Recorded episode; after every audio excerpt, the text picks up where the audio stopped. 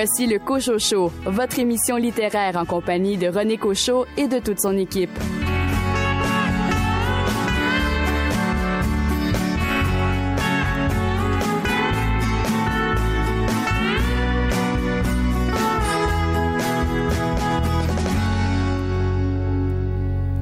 Ici René Cochot, bienvenue à votre rendez-vous littéraire. Au nom de toute l'équipe, nous vous souhaitons la bienvenue à ces deux heures consacrées à la littérature d'ici. Nous espérons évidemment que le contenu de cette émission va vous plaire. Nous vous avons réservé une émission fort chargée cette semaine. Entre autres contenus pour cette première partie d'émission, coup d'œil sur les nouveautés littéraires, Tania Massot va nous parler de ce premier roman de Hélène Dorion, Pas même le bruit d'un fleuve aux éditions Alto. Et Jean Bernier, lui, va nous euh, parler de cette nouveauté de l'auteur Marie-Claire Blais, publiée aux éditions du Boréal, Petite cendre ou La capture. Gabriel Osson signe un nouveau roman aux éditions David Le jour se lèvera. Il euh, nous accorde une entrevue. Et de votre côté, Louis Gosselin, quel livre a retenu votre attention? Zidane par Frédéric Hermel. Bonne écoute. Even though we face the difficulties of today and tomorrow, I still have a dream.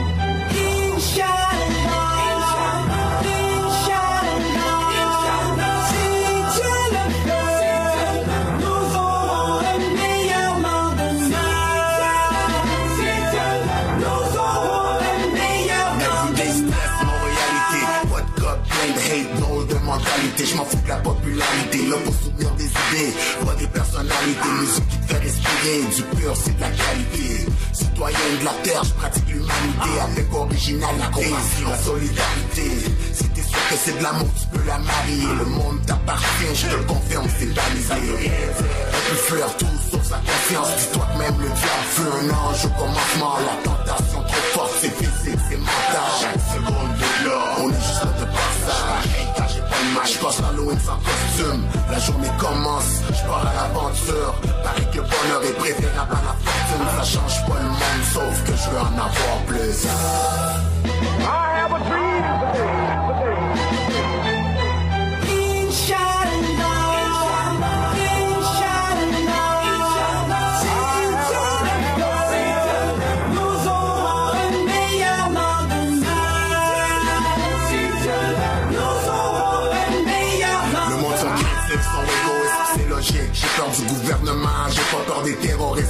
cellulaires, c'est stéroïdes.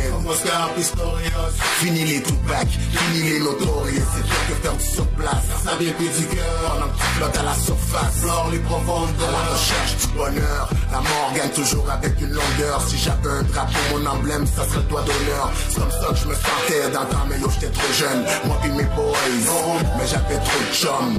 Piégé par le système est dans le Si tu regardes la pochette, puis t'analyses la photo. Initial à des druides dès nos jeunes âges.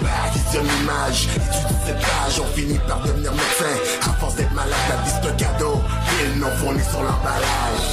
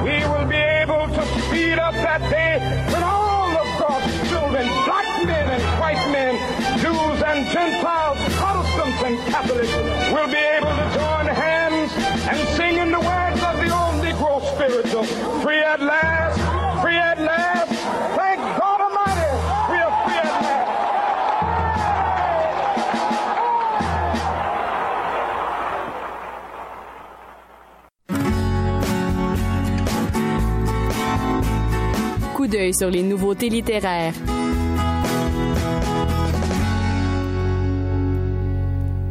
Les nouveautés en librairie sont les suivantes. La géographie du bonheur chez Québec Amérique de Véronique Marcotte. Après avoir assisté sa femme dans son suicide, Jaco découvre que celle-ci a longtemps mené une double vie. Les falaises aux éditions La Peuplade de Virginie de Champlain. V vient d'apprendre que l'on a retrouvé le corps sans vie de sa mère sur une plage en Gaspésie. Elle regagne là-bas brusquement sa maison natale et découvrira l'histoire des femmes de sa lignée.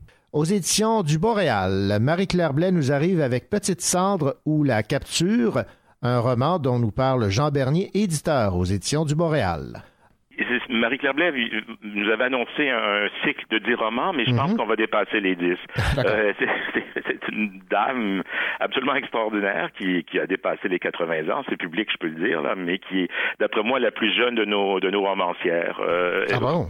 Par cette énergie extraordinaire qu'elle a. Mhm. Mais également, c'est une œuvre étonnante qui est tout à fait ouverte sur l'actualité. Euh, ça se passe bien sûr dans le sud des États-Unis, comme ses autres romans. Au cours d'une, c'est un, c'est tout ça, c'est un bref roman, c'est, 160 pages à peu près. Ça se passe à l'aurore, à la fermeture des bars. Il y a un, un policier blanc qui veut arrêter un, un itinérant noir qui manifestement est sous l'effet de l'alcool et, qui insulte copieusement le policier blanc en lui reprochant tous euh, tous les malheurs, bien sûr, que ses ancêtres ont vécu aux mains des Blancs euh, dans cette région du monde. Et là, on est toute cette violence, cette tension, bien sûr, qui, qui, qui est tout à fait un reflet de, de, de ce que nous vivons euh, et surtout ce que nous voyons qui, de, chez nos voisins. Là, c'est toutes ces, ces vieilles luttes qui sont mhm. absolument pas réglées, qui refont sans cesse surface et de, de, cet affrontement. Et c'est le policier est pas pire qu'un autre non plus, mais en même temps, se faire insulter, c'est jamais agréable. Est-ce qu'il va le capturer ou non Toute la question se pose. Et pendant ce temps-là, il y a toute une, une faune qui, qui tourne autour. Mais comme toujours, Marie-Claire Blais, euh, lire Marie-Claire Blais, c'est vraiment euh, s'ouvrir les yeux sur le monde. On, on lit pas Marie-Claire Blais pour s'évader, on la lit pour euh, avoir une fenêtre sur le monde. Il y a cette façon de révéler, de faire parler les événements, de révéler les situations très contemporaines. Bien sûr, c'est de la littérature, là. C'est mmh. toujours transcendé sur le plan littéraire avec cette écriture absolument magnifique. Mais c'est quand on ouvre un livre de Marie-Claire Blais, c'est ouvrir une grande fenêtre sur la vie actuelle et le monde, et c'est toujours une expérience extraordinaire. C'était Jean Bernier qui nous parlait de cette nouveauté de Marie-Claire Blais, Petite cendre ou La Capture, aux éditions du Boréal. Autre nouveauté qui arrive en librairie, Hélène Dorion, Pas même le bruit d'un fleuve. C'est un roman publié aux éditions Alto. On écoute cette fois Tania Massot nous parler de cette nouveauté signée Hélène Dorion on a eu le grand plaisir de rencontrer euh, Hélène Dorion euh, quand elle nous a soumis euh, son nouveau roman. Et donc là, on, a eu une, joie intense parce que ben non seulement c'est ça, c'est une, une auteure, une poète respectée avec une carrière qui a été reconnue d'ailleurs par le prix Athanas David à la fin 2019, mais en plus, elle nous arrivait avec un roman qui collait à ce que Alto, nous, on aime publier. Euh, c'est un, un, roman qui est plus du territoire, euh, pas même le bruit d'un fleuve, c'est l'histoire d'Anna qui, euh, au décès de sa mère, va redécouvrir à travers des, des, boîtes et, et, des carnets l'histoire un peu mystérieuse de sa mère, sa mère quand elle était jeune femme, avant d'avoir des enfants, avant de rencontrer le père d'Anna. et là, elle part un peu en quête de, de cette femme qui était sa mère, mais qui en même temps avait toujours gardé une certaine distance. Euh, elle, elle, euh, remonte le Saint-Laurent, elle va jusqu'à Kamouraska euh, pour essayer de, de glaner des indices et faire quelque part la paix euh, faire son deuil, euh, mieux comprendre sa, propre généalogie.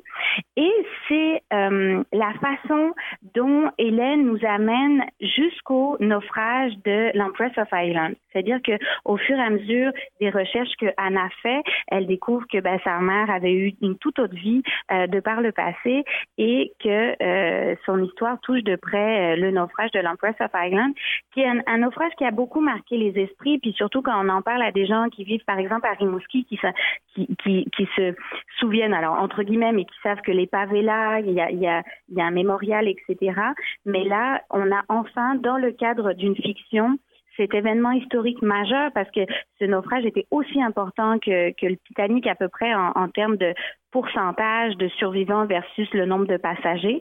Euh, donc, elle, elle, elle, amène ce fait historique-là euh, au sein de sa, sa fiction. Puis, euh, donc, autant on est porté par sa poésie, par sa douceur, sa délicatesse dans l'écriture, et en même temps, on apprend un, un, un aspect historique du Québec qu'on connaît peut-être pas assez. C'était Tania Massot des éditions Alto qui nous parlait de ce roman de Hélène Dorion, pas même Le bruit d'un fleuve. Voici donc pour les nouveautés en librairie.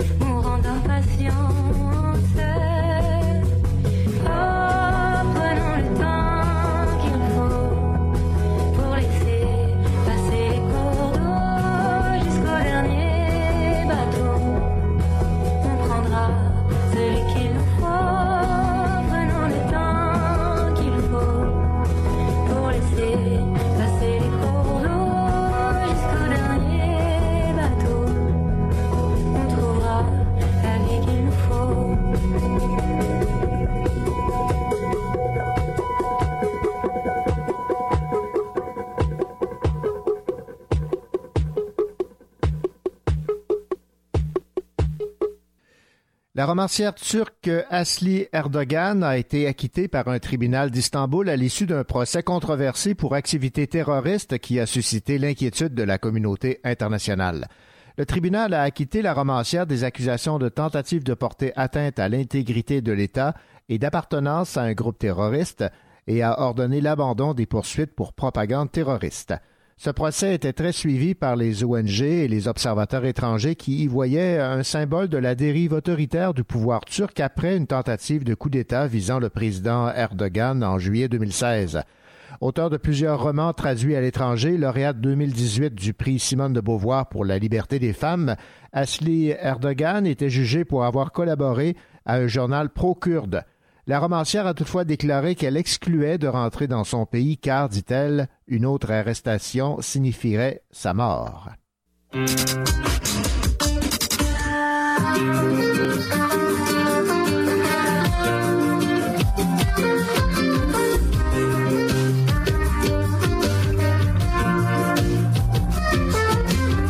Penseras-tu à moi quand tu survoleras le Groenland Je sais ton cœur peine. Penseras-tu à moi quand tu reviendras?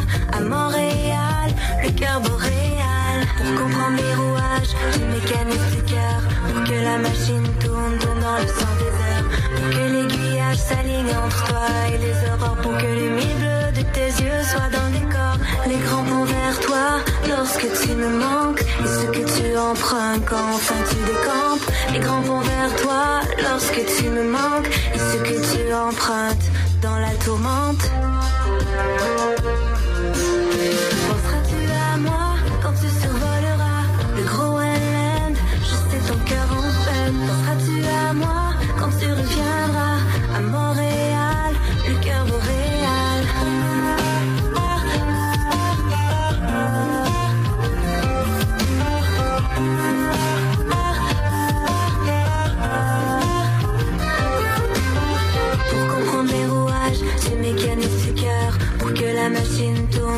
Le sens des heures. Pour le doux et le beau et tous les possibles. Pour les jours difficiles et les heures impossibles.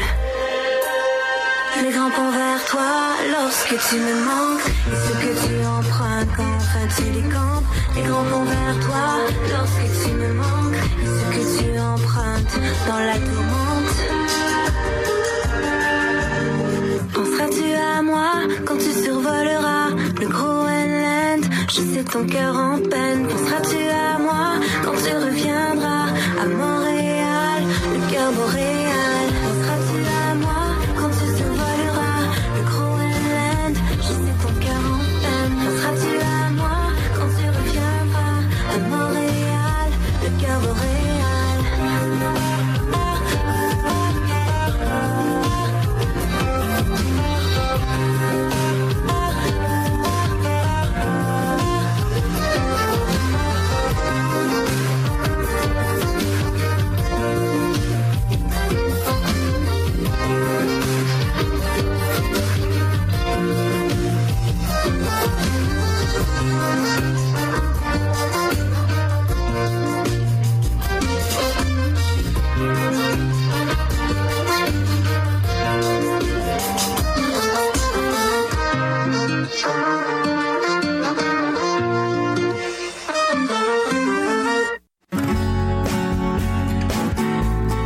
Gagné, poète et auteur. Vous écoutez Le Cochocho.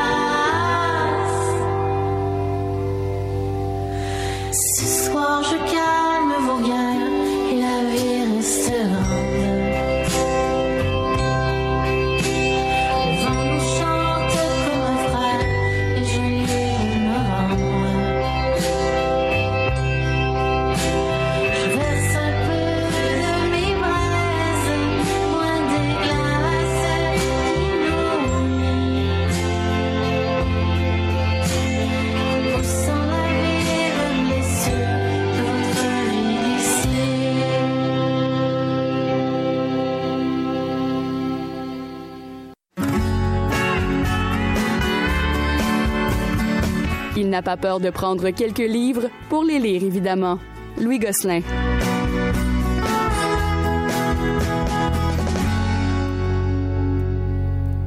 Louis Gosselin, c'est un athlète hors du commun qui a fait vibrer toute la France et j'irais jusqu'à dire toute la planète. Mais de qui s'agit-il? Il s'agit de Zidane, Zinedine Zidane. Le livre est écrit par Frédéric Hermel, c'est publié chez Flammarion, un livre de 280 pages qui vient de sortir tout juste avant les fêtes.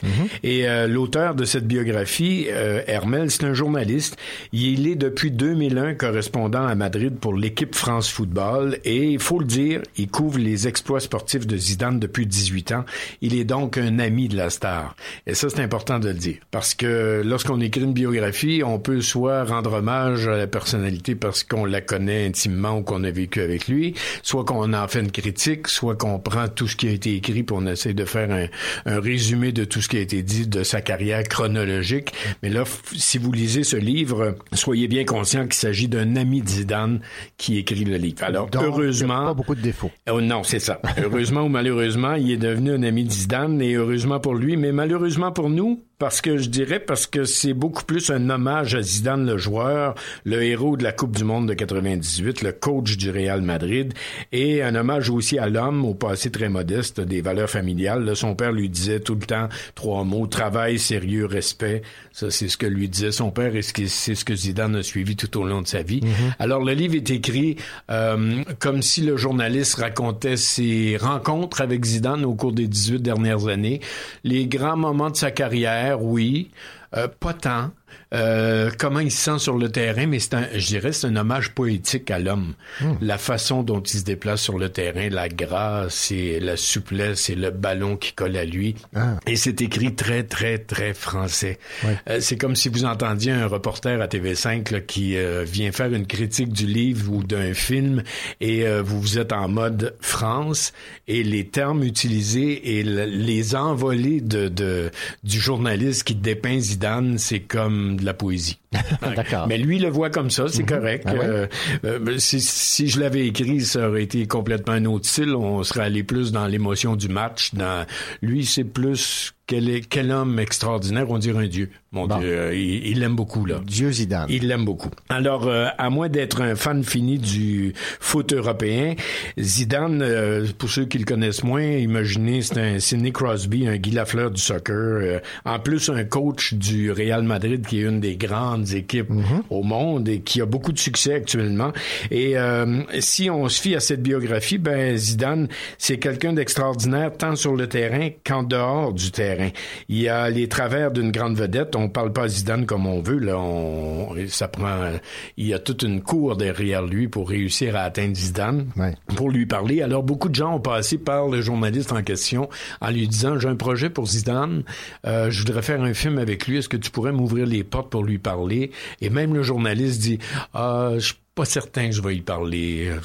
J'évalue ton projet avant de déranger Dieu pour voir si oui ou non il voudrait entendre ton projet. ok, d'accord. ça va très très très loin. ouais. Oui, mais euh, on aime les valeurs de l'homme. Quand on lui a proposé d'être l'entraîneur du Real Madrid, il a même pas négocié son salaire. Il a dit oui. Et le lendemain, le directeur général dit bon, euh, je vais te donner 3 millions d'euros par année, c'est correct? Ouais, moi, je le prendrais, Bon. là. Oui, oui, c'est bon, c'est bon, c'est bon, ça va aller. Euh, il y a eu quelques scandales par rapport à Zidane. Il avait fait, par exemple, la promotion de la Coupe du Monde de 2022 au Qatar. Il y a, les journalistes ont dit qu'il avait touché 11 millions. Alors, il rectifie les faits. Il dit d'abord, c'était pas 11 millions, c'était 3 millions. Et deuxièmement, j'ai pas touché un sou, j'ai tout donné à telle, telle, telle fondation pour les enfants. Ça, ça a jamais été dit dans les médias. Alors, euh, il rectifie certains faits. Il parle de son coup de tête, euh, évidemment. Coup de boule. Euh, son coup de boule à, à Materazzi, l'Italien, qui était lors du dernier match en carrière. Ouais, on se rappelle. On se souvient que l'Italien a, semble-t-il, insulté sa mère, puis c'est pour ça qu'il aurait réagi. C'est un peu la même version qu'on a dans le livre. On va, on va pas plus loin de ce côté-là. Bref, euh, c'est un... On n'apprend pas plus de choses qu'on savait de Zidane, sinon que c'est un homme qui a des belles valeurs, c'est un très grand sportif qui est adulé dans le monde entier, et c'est dépeint d'une façon très poétique. Frédéric Hermel Zidane, publié aux éditions Flammarion. Et Louis, ben, on va se faire plaisir. On va écouter la chanson qui a été inspirée du fameux coup de boule de Zidane. Zidane, il a frappé. Attention, c'est la danse de coup de boule. Coup de boule à droite, Allez les bleus, allez. Zidane l'a frappé, Zidane l'a tapé. Zidane l'a frappé, Zidane l'a tapé. Zidane l'a frappé, Zidane l'a tapé. Zidane l'a frappé, Zidane l'a tapé. Le rital il a eu mal. Zidane l'a frappé. L'italien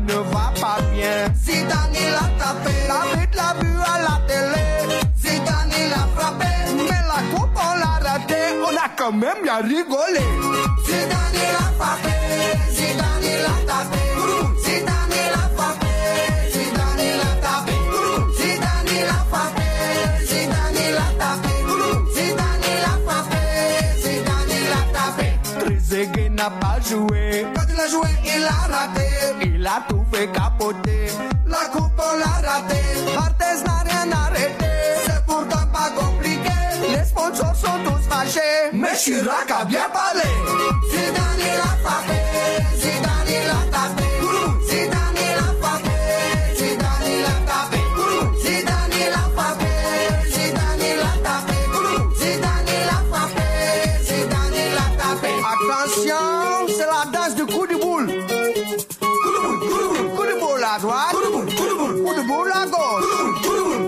Boule, coup de boule arrière. Et maintenant, penalty. Attention, il va tirer. Un,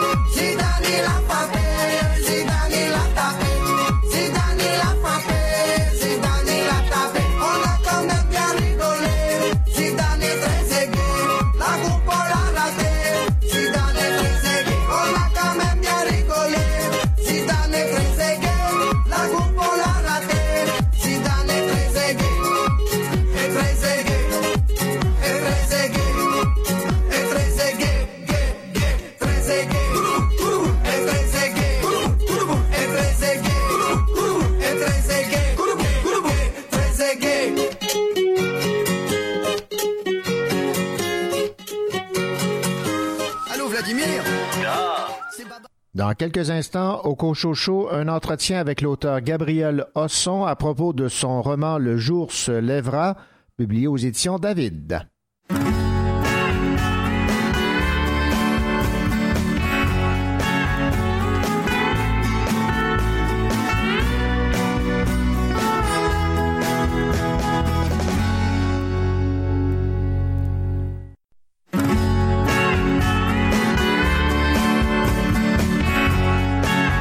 Écoutez le Cochocho en compagnie de René Cochot, votre rendez-vous littéraire.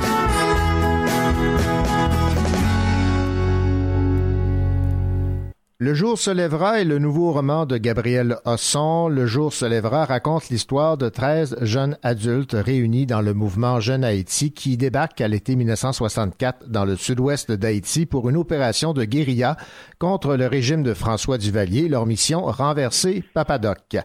Assoiffés de liberté et d'indépendance, ils tenteront de convaincre une population prise en otage de les suivre dans leur entreprise. Au terme d'une poursuite de trois mois, ils vont cependant tous trouver la mort, les deux derniers, Henri et Jacques, deux amis d'enfance, se faisant fusiller, pour l'exemple, sur la grande place publique à Port-au-Prince. Ces événements euh, se sont déroulés au cours de l'été 64. Gabriel Leçon met donc la lumière sur ce mouvement, Jeune Haïti, passé euh, à l'oubli. Gabriel Leçon, bonjour. Bonjour René. Gabriel, vous avez assisté à cette euh, exécution de ces euh, deux euh, individus, de ces deux personnes qui avaient espoir de renverser François Duvalier. Tout à fait. J'étais à l'école, évidemment, et on nous a fait revenir à l'école très tôt ce matin-là. Euh, après avoir pris les présences, ils nous ont conduits en randonnion, évidemment, sur euh, euh, cette grande place qui borde le cimetière de, Port-au-Prince. Et par chance, j'étais assez loin parce qu'il y avait déjà une grande foule qui était amassée là. Et euh, j'ai pas vu l'exécution, mais on a pu entendre très bien ce qui se passait parce qu'il avait installé des haut-parleurs un petit peu partout pour retransmettre euh, cette, euh, cet événement parce que Duvalier voulait absolument faire euh, donner ces deux jeunes-là en exemple pour pas pour pas que d'autres justement aient la même idée. Donc c'est de là, je, je suppose, dans, dans son esprit, la raison pour laquelle ils avaient emmené tous les élèves euh, de toutes les écoles euh, pour euh, assister en quelque sorte à, à cette exécution. Euh, et euh, René, c'est qu'il il y avait un, un- quelqu'un qui décrivait justement la scène comme si c'était euh, un événement euh, euh, extraordinaire dans le sens que qui expliquait ben, le, cortège qui conduit les deux prisonniers arrive et ils sortent de la voiture, etc., etc. Jusque euh, quand la, la mitraille euh, euh, est partie. Et là, il y a eu un moment de, de silence, comme deux, trois secondes, qui semblait durer vraiment une éternité. Et à tout d'un coup, la foule s'est éclatée en liesse. Les gens se mettaient à danser partout. Il y avait de la musique qui jouait. Donc, c'était vraiment une, une fête euh, à, la romaine. Tu les, gens, tu leur donnes euh, du pain et des jus ou tu les jettes au lion, puis là, la, foule est en délire. C'est un peu euh, cette atmosphère-là euh, qui régnait dans cette journée-là lugubre quand même euh, de, de l'exécution de ces deux jeunes-là sur euh, la place publique. Bon, Gabriel Osson, vous avez donc euh, assisté à cet événement. Est-ce qu'il vous a marqué? euh, vous avez pris un certain recul avant de décider d'en parler dans votre euh, roman Le jour se lèvera? Tu sais, quand on est jeune, on n'a pas toujours, on ne saisit pas toujours la portée de ces choses-là qui nous, qui nous arrivent. Je ne m'étais pas rendu compte que je vivais une page d'histoire incroyable parce que pour nous, c'était pas nécessairement quelque chose de banal, c'est quelque chose d'extraordinaire, mais c'est pas quelque chose qui est resté dans mon esprit euh, vraiment. C'est comme si tu le mets dans un tiroir et tu l'oublies. Euh, et euh, ce qui a re, re, fait rejaillir, pardon, cette, cette histoire-là, c'est lors du 50e anniversaire en 2014, où j'ai vu passer sur l'Internet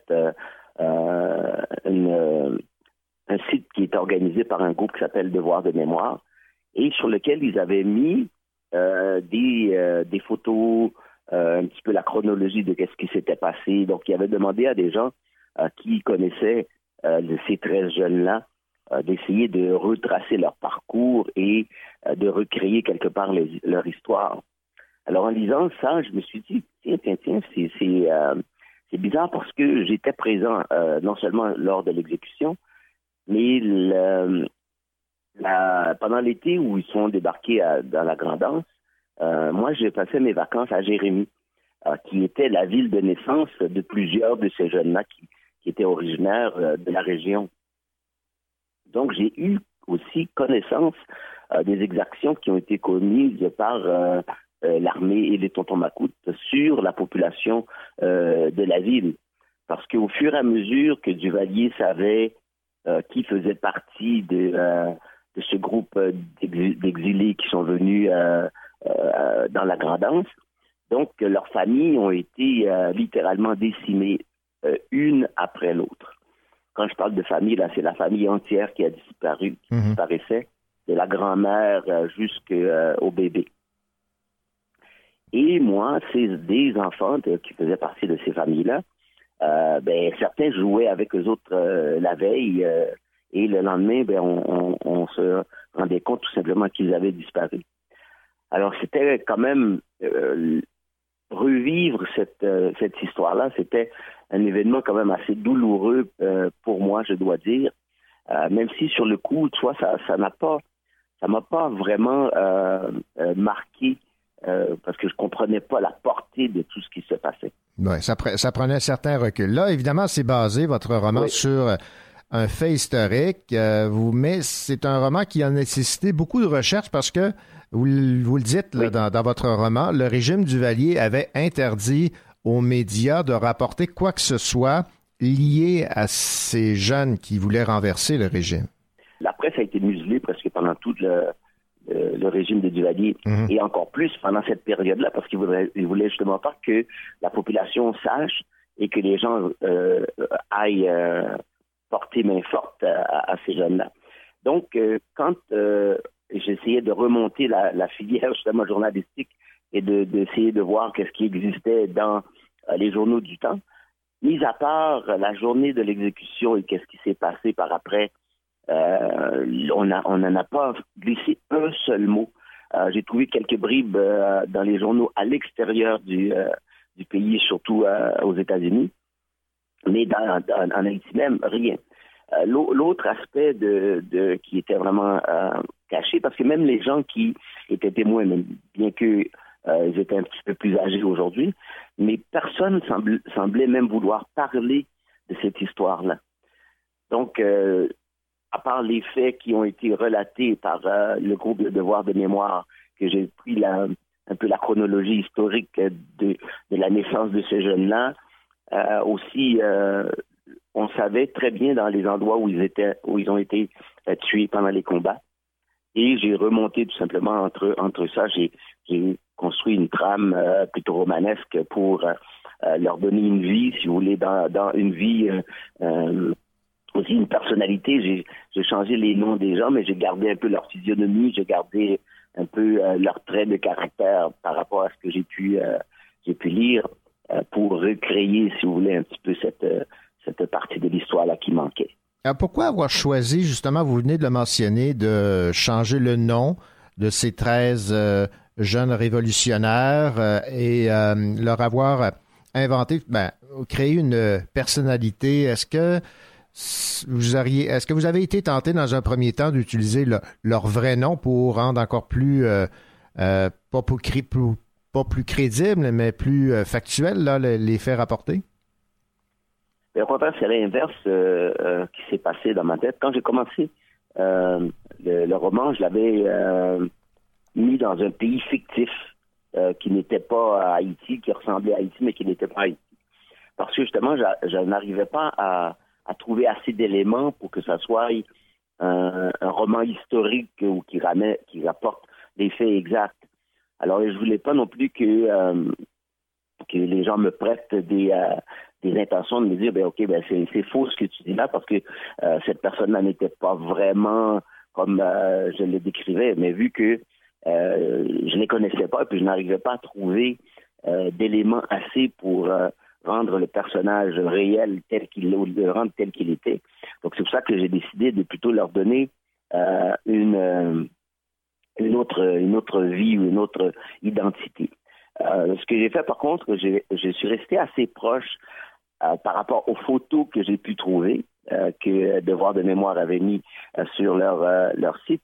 Euh, j'ai pu recréer la physionomie de ces jeunes-là, encore imparfaite, mais au moins assez proche de à quoi ils ressemblaient physiquement en termes de, de grandeur, puis aussi en termes de caractère, de traits de caractère, euh, parce qu'il y en a dit, ben, certains étaient très très jovial, était très bonhomme. Il y en a un qui aimait dessiner, donc j'ai j'ai euh, prêté à un de ces personnages euh, justement ce, trait de euh, ce trait d'artiste quelque part, donc pour rendre, si vous voulez, le- le- leur mémoire un petit peu plus vivante. Oui, tout à fait. Question, Gabriel, le son de se rappeler un peu le régime du Valier. Je vais vous citer en page 81. Euh, toute la région était devenue un charnier à ciel ouvert. Quelques jours plus tard, une patrouille avait trouvé un garçonnet qui avait réussi à échapper au carnage par miracle. On l'avait conduit au palais national où Duvalier l'aurait torturé, tué et peut-être même mangé selon la rumeur qui courait. Qui sont ces 13 euh, révolutionnaires là, qui souhaitaient renverser euh, le régime euh, Duvalier? Ce sont donc des gens qui étaient expatriés, mais qui avaient pour la plupart des, euh, des motifs bien, bien ciblés. Dans les 13, euh, 11 au moins, sinon 12, euh, ont eu soit un parent euh, qui a été euh, assassiné par euh, le régime de Duvalier. Plusieurs d'entre eux, euh, leurs pères ont été, euh, ont été euh, euh, tués ou ont, tout simplement disparu, ils n'ont jamais trouvé leurs traces. Tous étaient des exilés qui sont partis dans les années euh, euh, 60 ou tout de suite après le, le début du régime euh, de Duvalier et qui se sont retrouvés euh, aux États-Unis euh, pour euh, la plupart euh, dans la région de New York euh, et quelques-uns euh, à Miami. Et donc, euh, ces, euh, ces 13 avaient des, des motifs euh, quelque peu euh, vindicatifs, parce que ce qu'ils voulaient, c'est de venger justement euh, leurs parents d'un côté, mais de l'autre côté, il y avait ce désir-là de, débarrasser le pays du, euh, du joug de Duvalier, euh, qui, euh, au début de, dès le début, de, de, de son mandat, en 1958, a commencé à exercer une pression extraordinaire sur la population en créant justement les fameux Totomacoutes, les volontaires de la sécurité nationale, entre guillemets, parce qu'ils n'avaient volontaire que de nom. Et pour lâcher justement toute euh, cette meute-là sur euh, la population, donc il y avait une répression extraordinaire qui s'est établie. Et aussi, il s'est créé dans le pays une, euh, politique de délation qui était institutionnalisée à, tous les niveaux. Aussi, il faut dire que à cette époque-là, euh, Duvalier avait une peur bleue de, l'armée, pas à cette époque-là, mais pendant toute, dans tout son règne, parce que de, historiquement, l'armée faisait et défaisait le gouvernement à, mesure. Euh, dans le sens qu'il y avait des coups d'État successifs qui se, euh, sont euh, produits avant que Duvalier puisse euh, le pouvoir. Donc lui, il a fait une pure justement au sein de l'armée. Et beaucoup des parents de ces jeunes-là, il y en a au moins trois, quatre dont les parents étaient soit des généraux ou des, des hauts gradés de l'armée, parce qu'à un moment donné, Duvalier a décidé de- d'en ramasser un groupe en 1962, je pense, euh, et il les a fusillés tout simplement. Et, c'était des gens qui étaient quand même assez proches de son régime parce qu'il avait peur justement que ces jeunes-là, que ces gens-là plutôt, euh, fassent un coup d'État pour euh, le renverser. Bon, Gabriel Osson, dans Le jour se lèvera, vous faites part donc de ces 13 euh, jeunes révolutionnaires qui souhaitaient de renverser Duvalier. Les gens vont se dire, ben oui, mais ils sont bien naïfs, euh, 13 contre euh, une armée et des tontons macoutes, mais il faut dire que eux, ils s'inspiraient un peu de l'exemple cubain. Ils auraient souhaité que la population se soulève contre le régime Duvalier. En fait, euh, ils auraient aimé les entraîner, mais ça n'a pas été le cas. Qu'est-ce qui explique cet échec? Mais au départ, on peut penser qu'ils étaient 13 puis qu'ils étaient très euh, écervelés, mais c'est pas c'est pas nécessairement le cas. C'était un groupe qui était très bien organisé, euh, qui euh, s'est formé euh, aux États-Unis, comme je mentionnais tout à l'heure. Le groupe de jeunes Haïti comportait à peu près 250, euh, un peu plus de 250 euh, membres qui étaient prêts ou qui se préparaient pour aller faire la révolution en Haïti. Pas tous étaient dans la branche militaire, dans l'aile militaire du parti, si je peux les appeler ainsi. Euh, mais ils étaient, ils devraient avoir une vague successive euh, de, de jeunes qui allaient arriver dans les se- semaines qui suivent, qui suivirent leur débarquement. Donc les 13 premiers devraient servir un peu comme une espèce de tête de pont euh, et il y aurait d'autres personnes qui allaient venir en renfort après. Euh, il est arrivé deux circonstances particulières. La première étant euh, l'assassinat de Kennedy en 63, qui les appuyait, ces jeunes-là, et qui permettait à la CIA de les entraîner et qui aussi euh, les finançait. Euh, deuxième chose, c'est lors du débarquement, il y a eu le plus grand ouragan qu'Haïti ait connu euh, pendant les euh, 50 ou 100 premières, dernières années avant cette date-là. Et évidemment, ces jeunes-là se sont trouvés dans l'œil de cet ouragan-là.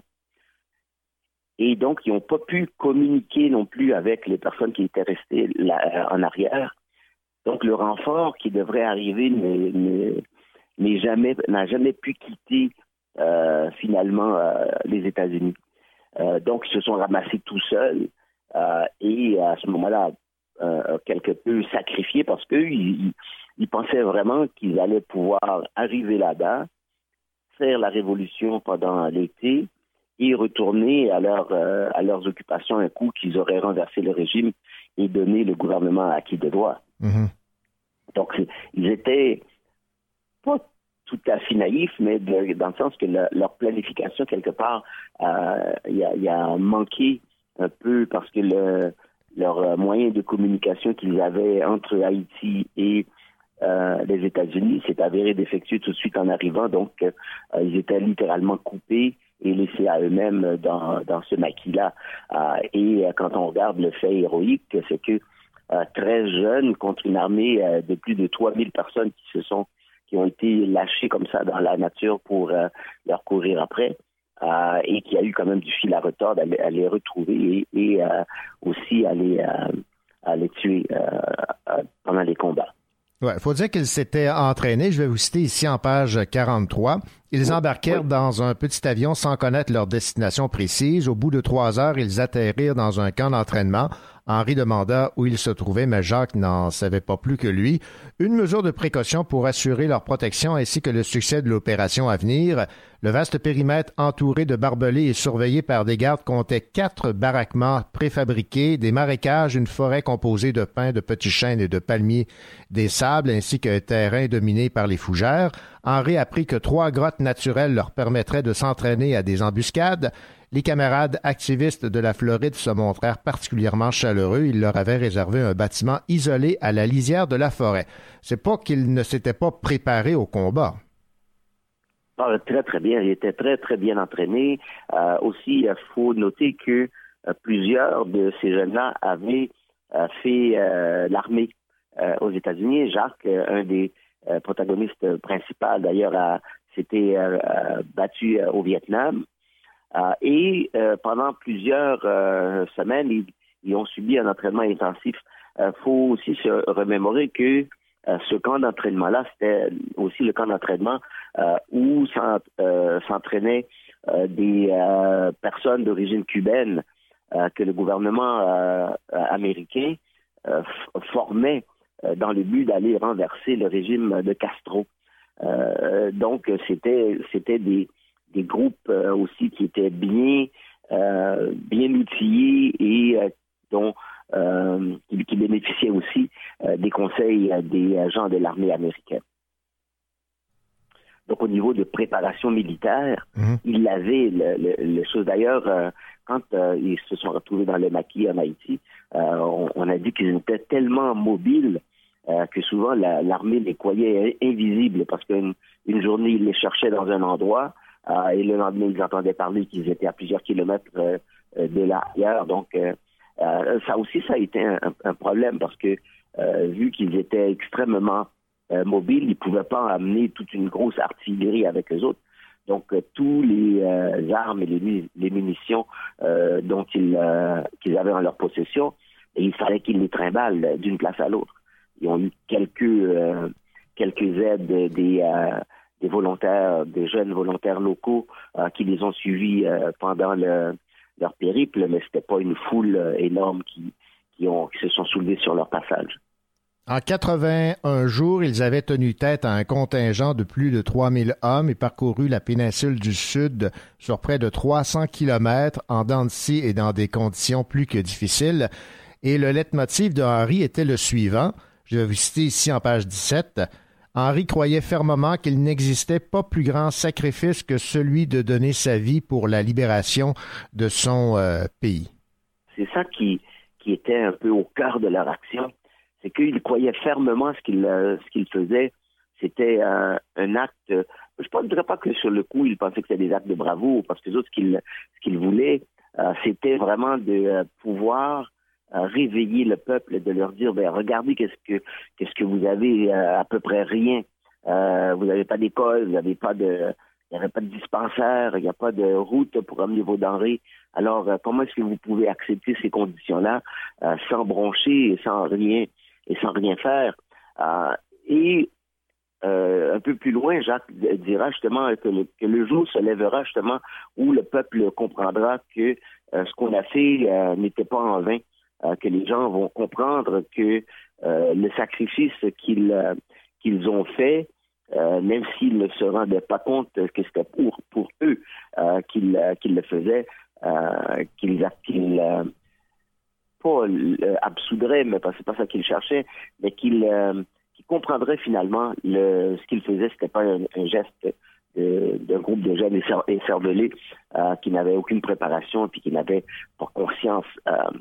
Ce que j'ai remarqué en, en écrivant le livre, euh, ce qui leur a manqué, c'est de ne pas avoir compris la profondeur de la peur euh, que Duvalier avait installée dans le, dans le pays, même dans les coins les plus reculés où les gens n'avaient pas nécessairement des moyens de communication rapides euh, pour que les téléphones mobiles n'existaient pas encore dans ce temps-là. Et même les téléphones ordinaires, ils n'arrivaient pas si loin. Donc les gens, il fallait vraiment qu'ils partent physiquement, aller dans la ville la plus proche, aller dénoncer ces jeunes-là quand ils arrivaient. Donc il y avait toujours un décalage, euh, peut-être d'une journée, deux journées. Donc il leur donnait toujours une petite marge euh, de manœuvre pour euh, pouvoir se déplacer.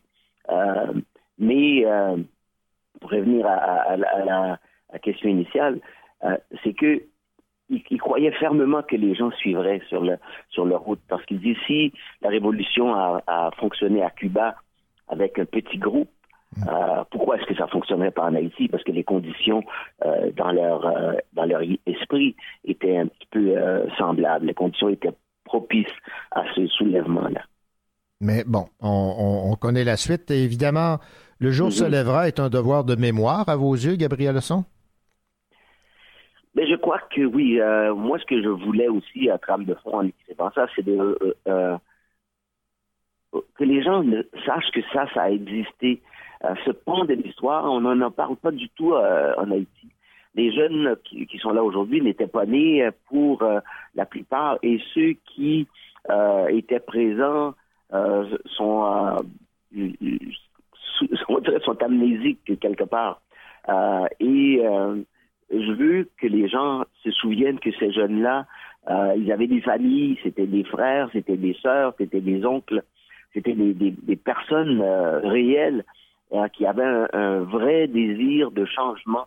Euh, c'était pas des, fous ou des, euh, illuminés qui n'avaient pas un plan, parce que quand on, regarde sur l'internet, on trouve beaucoup de manifestes que ces jeunes-là ont laissés en arrière et on voit que le programme du mouvement était très, très bien pensé. Euh, et des fois, je me dis, euh, René, que quand je vois qu'est-ce qui se passe aujourd'hui en Haïti avec euh, les jeunes qui se révoltent contre la corruption, et ils auraient probablement intérêt à relire ces, ces documents-là et à la lumière de ces documents-là, voir que après toutes ces années, là, il y a beaucoup de choses qui n'ont pas vraiment changé et qu'ils pourraient s'inspirer, si tu veux, de, de cet esprit que ces jeunes-là avaient pour créer un, un changement réel dans, dans, le, dans le pays. Gabriel Leçon, merci beaucoup pour euh, cette entrevue euh, fort intéressante. Je rappelle que votre euh, roman a été publié aux éditions euh, David dans la collection Indocile et ça a pour titre Le jour se lèvera. Merci beaucoup. Merci beaucoup, René.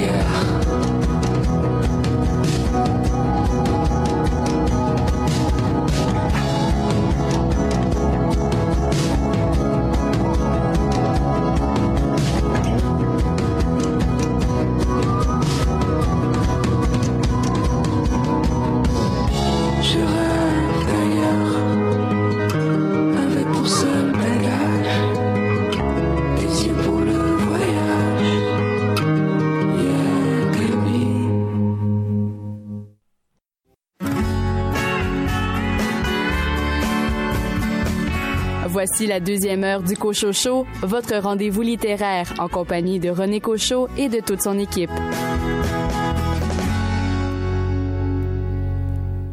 Au cours de cette deuxième partie d'émission, vous entendrez l'auteur de Sherbrooke, Véronique Drouin, parler de son roman Rivière au cerf-blanc, publié chez Québec Amérique, et Geneviève Peterson de sa bande dessinée 13e Avenue, publiée aux éditions La Pastèque. Toutes deux ont été euh, récipiendaires d'un prix littéraire des libraires catégorie jeunesse. Vous entendrez également l'entrevue que m'a accordée Marie-Pierre Lafontaine concernant son autofiction Chienne publiée chez Héliotrope qui euh, fait partie de la première sélection du prix SAD 2020. Et de votre côté, David Lessard-Gagnon, quelle bande dessinée a retenu votre attention cette semaine? Ça s'appelle Fela Back to Lagos. Bonne deuxième heure.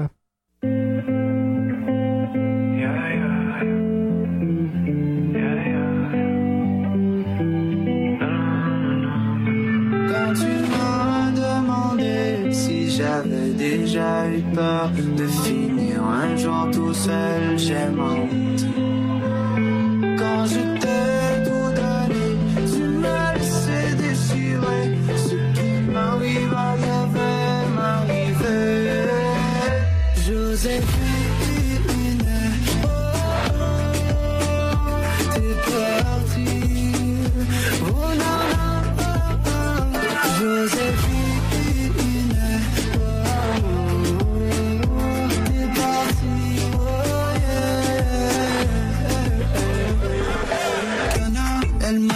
pour les dollars. Trop tard, lavé dans mes plans comme les beaux-arts. Joué comme Mozart, numéro du dossard. Seul sous le solar, cœur comme le polar. La fumée me colle, j'ai la peur d'être sobre. Et s'il passera ma mémoire. C'est la voix monotone du réveil qui sonne. Une autre journée sans toi. Joséphine, oh, oh, t'es parti. Oh.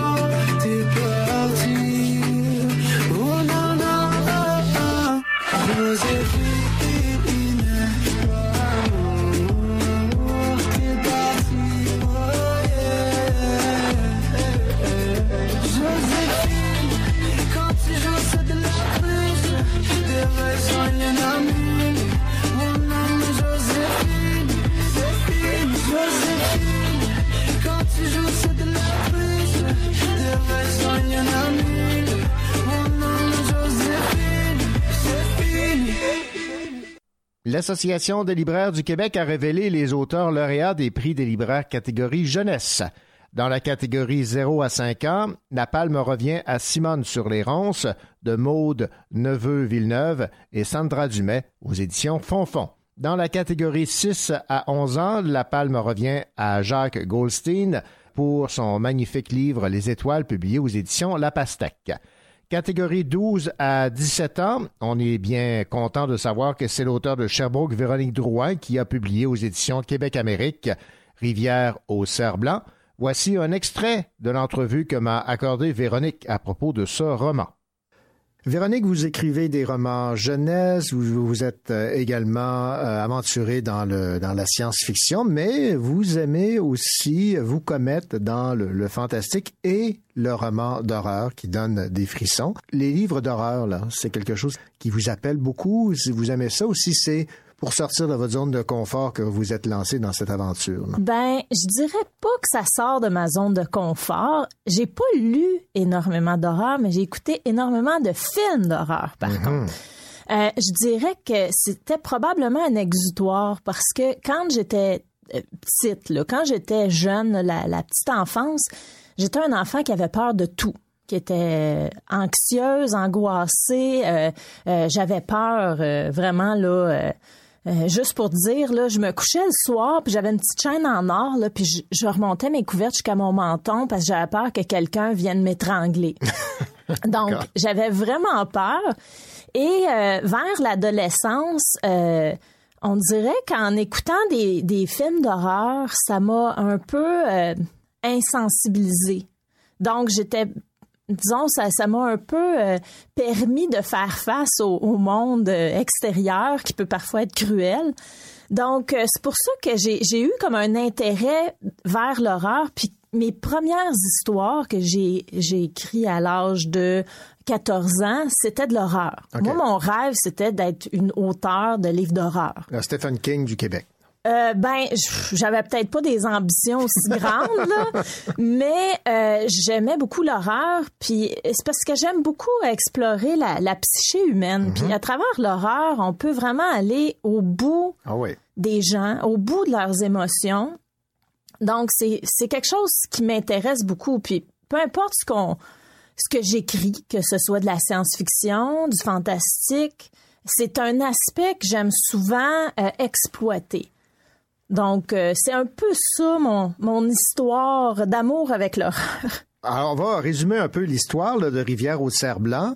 Alors, on dit qu'un troupeau de cerfs albinos a déjà été aperçu. Estelle, étudiante en histoire de l'art, prévoyait de vivre une expédition en pleine nature afin de se changer les idées avant de reprendre les cours. Elle s'attendait à réparer son couple à la dérive, mais pas à ce que de mystérieuses installations artistiques de plus en plus morbides surgissent au milieu de la forêt. Pourra-t-elle y échapper? Alors, on a donc la toile de fond de cette euh, intrigue qui se déroule dans une forêt où peu de gens s'aventurent. Déjà là, on a euh, l'atmosphère qui, euh, qui s'installe. Et c'est cette fameuse légende des cerfs blancs. Moi, je voyais un clin d'œil un peu aux fantômes. Je ne sais pas si euh, c'était votre intention.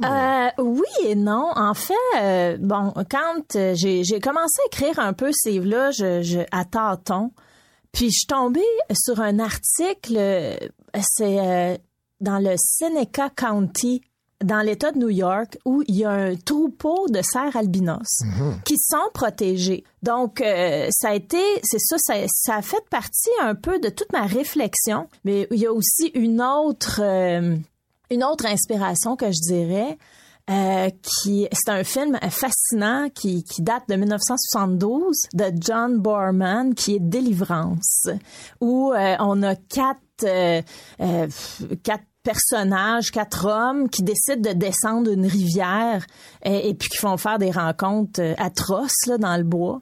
Donc il y avait aussi cet aspect-là parce que quand j'étais jeune, étant donné que j'avais peur de tout, bon, les, les bruits de scie mécanique, moi, ça me, ça me, j'aimais vraiment pas ça. là-dedans dans votre oui, livre, là. exactement. Puis euh, la réflexion a toute partie à un moment donné du fait que euh, je me suis réveillée la nuit, puis j'avais rêvé que j'entendais une scie mécanique dans la nuit. Puis là, je me, je me disais, ben voyons, tu sais, qui c'est qui partirait une scie mécanique à 2 heures du matin? Mais je me suis dit, en même temps, entendre ça puis être dans un camping, je pense que ça, là, je... Ça serait la totale. là. Ça serait la totale. Fait que je suis un peu partie de ça. Puis là, après ça, j'ai comme amalgamé avec plein de choses, surtout le fait d'être seule dans le bois. Euh, Ouais. avec rien. Euh, j'ai des amis d'ailleurs qui font des expéditions, euh, dans, qui descendent des rivières, puis qui se font déposer en hydravion quelque part et qui descendent une rivière puis qui ont rien là.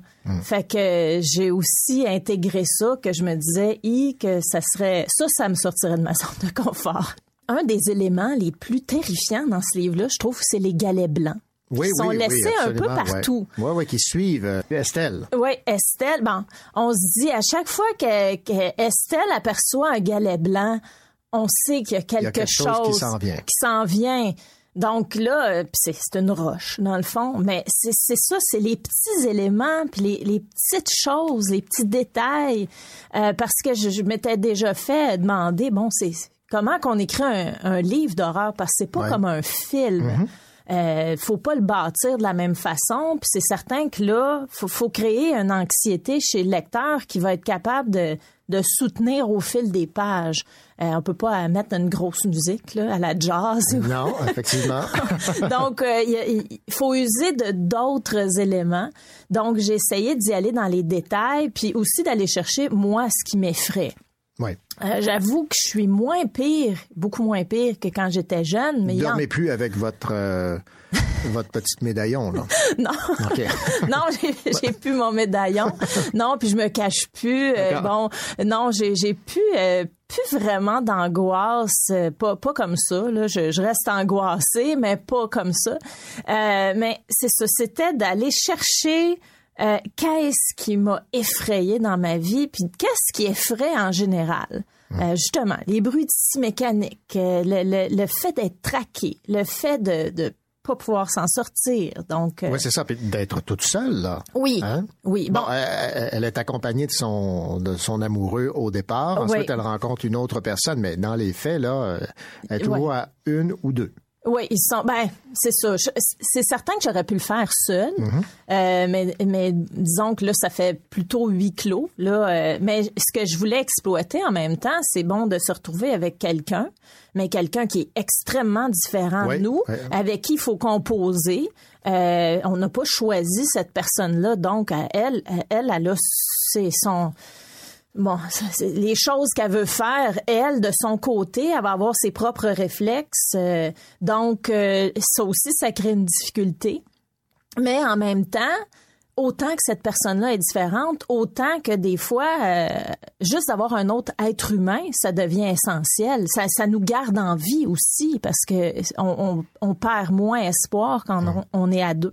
C'était Véronique Drouin qui nous parlait de son roman Rivière au cerf blanc, publié chez Québec Amérique, qui a remporté le prix des libraires catégorie jeunesse dans la catégorie 12 à 17 ans.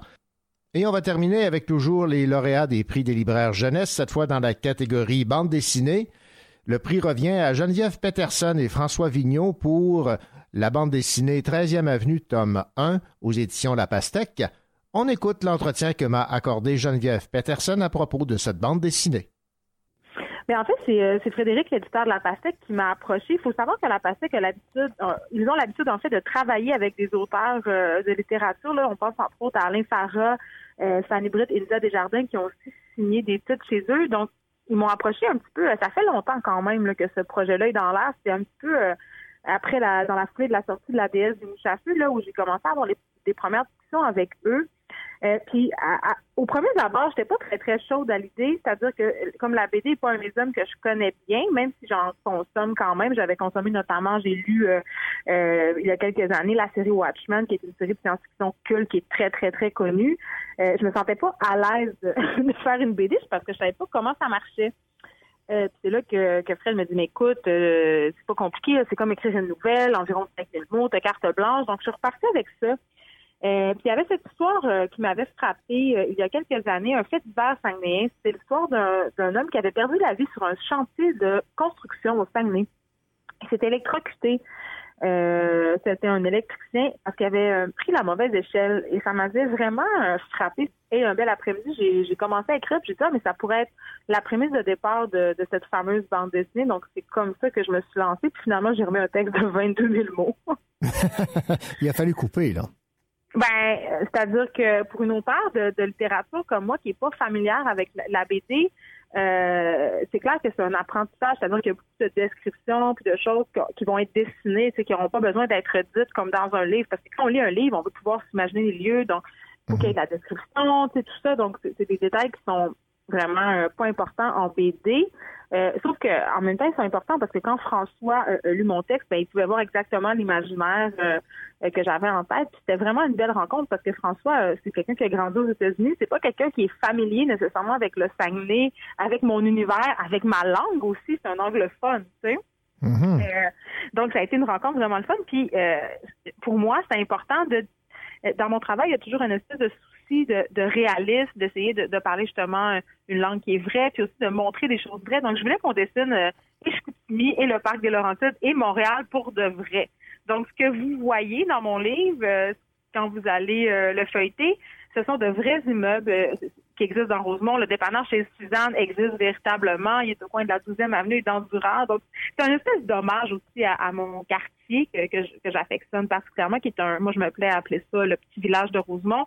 Et aussi un ode à élever des enfants en ville. D'ailleurs, le livre a failli s'appeler Enfants des villes. Puis finalement, ça s'est appelé 13e avenue, mais, mais c'est un peu ça que j'avais en tête pour ce projet-là. Comment le travail s'est fait avec euh, François Vigneault? Est-ce que les textes étaient écrits avant les illustrations? Vous avez travaillé Oui. ensemble?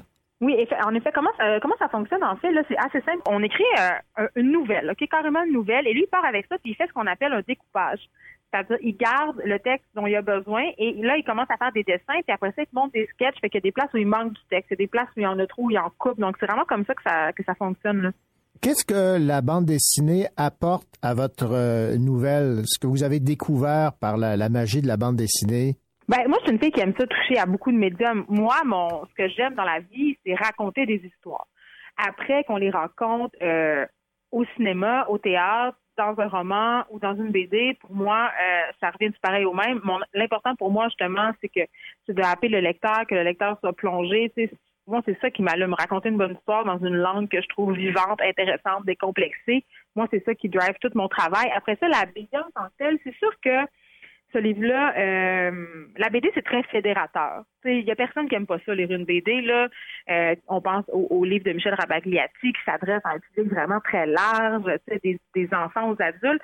Mon livre, c'est sûr que ça c'est une série qui, qui se destine au euh, pré-ado. Là. Ça commence mais je dirais 5 6e année, c'est un bon âge. Mais les adultes aussi, ça, ça, leur est adressé. J'avais envie de faire quelque chose d'un peu plus fédérateur que La déesse des mouches à feu. Un livre que mes filles pourraient lire. C'est un livre que j'écris pour elles, pour les enfants de Rosemont. D'ailleurs, les personnages de mon livre portent le nom de mes trois enfants, Ernest, Sophie et Alice. C'est important pour moi. C'est un cadeau, en fait, que, que j'avais envie de leur faire. Je trouve que, justement, la BD, il y a ce côté ludique, il y a ce côté euh, euh, catchy aussi, tu sais c'est le fun lire une BD, c'est un bon moment. J'aime les livres objets aussi, puis je trouve que la Patek ils font de très beaux livres avec du bon papier, puis les illustrations sont magnifiques. Fait que tout, pour moi, c'était tout ça, c'était une formule gagnante. La fin est ouverte. On comprend qu'il y a une suite, un tome, euh, tome 2. Et C'est une série de combien? En fait, on, on, euh, on rencontre Alexis, le, le personnage principal, euh, à l'été entre sa année et son secondaire rang. Euh, J'ai bien envie d'en faire un par année du secondaire. Donc, euh, je pense qu'il y en aura cinq autres, en fait. Et euh, Ernest, ce Oui. personnage mystérieux là qu'on apprend à, à découvrir, mais dont l'aura de mystère demeure à la toute fin du livre, c'est un personnage que vous avez aimé dé- développer? Ben en fait, euh, j'avais envie d'ajouter une petite touche fantastico. J'ai jamais, j'avais jamais exploré ça. Donc oui, c'est un personnage intéressant. Puis un- au niveau des personnages, une chose que, que je trouve intéressante, c'est que c'était la première fois que je m'autorisais à faire un- des personnages masculins. Euh, le héros de mon livre, c'est un petit garçon. Il y a beaucoup de petits garçons dans mon livre. Il y a des petites filles aussi, évidemment. Puis c'est des personnages de petites filles qui sont, qui sont fortes, qui sont intéressantes. Mais, mais j'avais, puis on dirait je me sentais pas autorisée à faire un personnage de petit gars parce que je suis une fille. Fait que ça, a été difficile un peu de me laisser aller, mais un coup que ça a été fait, j'ai trouvé ça vraiment le fun de me plonger dans la tête d'un petit gars. J'ai observé euh, beaucoup les amis de gars, de mes filles, mes petits voisins. C'était vraiment comme une espèce d'expérience sociologique pour moi. Là. Donc, ça a été euh, pour vous une aventure euh, on ne peut plus réjouissante. Ben, j'ai beaucoup aimé ça, mais là, ce que, ce que je vais aimer encore plus, euh, c'est rencontrer les lecteurs. J'ai hâte de voir les lecteurs, j'ai hâte de voir la réception. Ça fait longtemps que j'ai pas sorti un livre, ça m'inquiète en même temps, ça m'angoisse. C'est un livre différent. C'est pas la même chose que ce que je fais d'habitude, qui est assez, euh, tu sais, la DS, c'est cru, c'est direct. Il y a ce, même côté cru et direct euh, dans 13e Avenue, mais c'est sûr que ça s'adresse pas au même public, mais on parle quand même des vraies affaires. Euh, j'ai voulu parler du moment de la préadolescence avec ce que ça comptait de découverte de la sexualité, de déception. Ce livre-là s'ouvre sur un drame euh, inhumain en plus au début, donc les premières désillusions de l'enfance, les premières épreuves. Euh, donc en ce sens-là, c'est le fun. J'ai hâte de voir comment les gens vont l'aimer ou pas l'aimer. c'est tout le temps angoissant ce moment-là où le livre sort, parce que moi ça fait longtemps que je l'ai fini, ça fait long... c'est comme si c'était une deuxième vie. Avez-vous l'impression que vous allez conquérir un, public qui ne vous connaît pas? Ben c'est clair que je ne s'adresse pas au même public. Je crois que les gens qui me suivent déjà euh, vont avoir peut-être envie de, consommer ce livre-là, mais c'est clair que moi, je m'adresse pas aux enfants à la base. C'est un livre qui, est quand même destiné euh, aux ados, aux pré-ados et à leurs parents aussi. Euh, les gens qui aiment l'écriture de la déesse du Mouchafeu, les gens qui aiment ce que je fais, ils vont ils vont trouver leur compte dans 13e Avenue. Mais oui, c'est clair que pour moi, c'est la découverte d'un nouveau public ça aussi, j'ai hâte. J'aime beaucoup le. Pendant l'année où j'ai adapté la déesse des Mouchafeux au théâtre, j'ai eu la chance de travailler avec euh, des adolescents, des jeunes adolescentes de 13 à 17 ans. Puis j'aime beaucoup le contact avec euh, avec les jeunes de, de 10, 11, 12 ans, même un peu plus jeunes, parce qu'ils sont vrais. Il n'y a pas encore de filtre, il n'y a pas encore toutes les appréhensions, puis l'espèce de barrière qu'on se met quand on est des adultes. Puis je trouve que pour un artiste, c'est particulièrement riche d'avoir la chance d'avoir accès à ce discours-là. Fait en ce sens-là, ça, je suis vraiment contente de, les viser, ces, jeunes-là, puis de pouvoir avoir un contact privilégié avec eux, j'espère, là, avec ce livre-là. C'était Geneviève Peterson qui nous parlait de cette bande dessinée qu'elle a signée avec François Vigneault aux éditions La Pastèque, 13e Avenue, tome 1, qui a remporté le prix des libraires catégorie jeunesse en bande dessinée.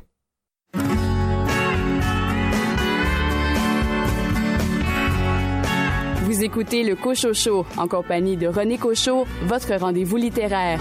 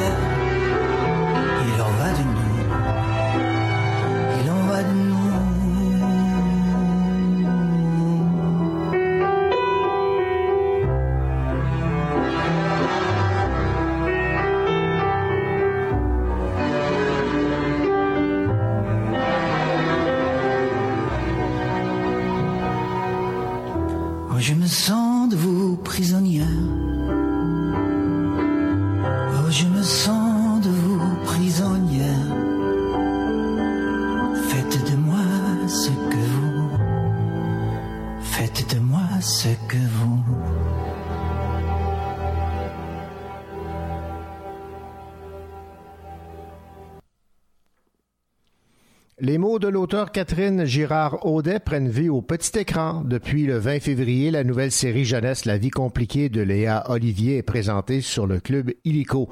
C'est Laurence Deschênes qui euh, se glisse dans la peau de Léa Olivier et elle sera entourée de Geneviève Schmidt, Thomas Delorme, Zachary Évrard, Léane Desilets, Laurie Babin, Sam Éloi Girard, Émilie Thériault et Carl-Antoine Supplice.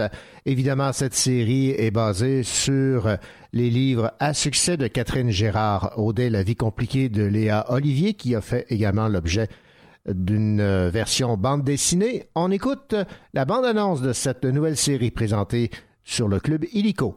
Un, deux, trois. Qu'à Montréal, on voit même pas les étoiles. On parlera pas de ton déménagement ce soir, OK? Tes parents pourraient pas m'adopter pour que je reste ici. Si je pars, là, tu frencheras jamais. T'es vraiment Léa Olivier. C'est cute tes cheveux. J'avais la même coupe au primaire. Et notre vie est ici maintenant. Ta vie. Pas la mienne. Léa?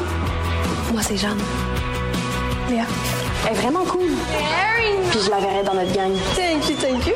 Puis ça fonctionne comment si on veut être dans le journal étudiant? Mon chum me dit tout le temps que je devrais écrire. Ah, t'as un chum? C'est proche pour toi, hein? Une de moi sur ta checklist. Manu. Je t'aime. Il y a des signes qu'un gars va voir ailleurs. Il répond plus à tes textos, il dit plus je t'aime, il annule vos rendez-vous, puis il y a des nouvelles amies. Toi, si t'avais une blonde à distance, là, t'irais-tu voir ailleurs? C'est clair. C'est tellement compliqué, la vie. T'écriras un prochain article là-dessus. la vie compliquée de, Léa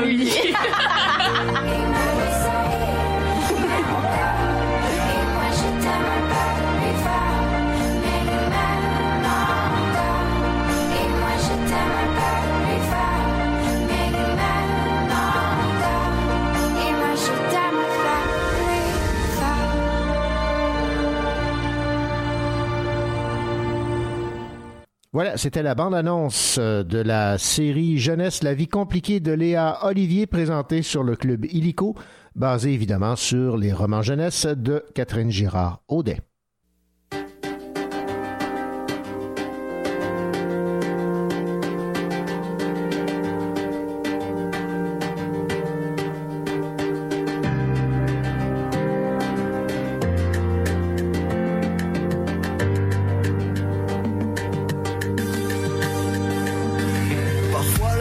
Je sors, je m'habille de mensonge. Il fait bien froid dehors quand l'hiver se prolonge. Je noie mon infortune dans un alcool amer. Partons vers d'autres lunes, toutes les nuits sont les mêmes.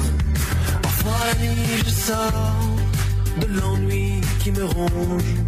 Alors je m'évapore vers l'étoile du nord. Nos folies nocturnes, le jour nous semble blême. Partons vers d'autres lunes, toutes les nuits sont les mêmes. Compagnons de lune, sortons de l'ennui. Mon frère d'infortune,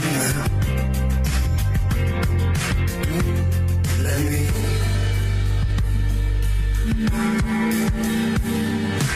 Parfois la nuit je tire un peu trop sur la corde et le danger m'attire. Je passe par-dessus bord. Parfois la nuit je mords un peu trop sur la ligne pour briser le confort et trouver d'autres signes. Mais quand la nuit nous quitte, je rentre dans ma chambre. Je m'enferme au plus vite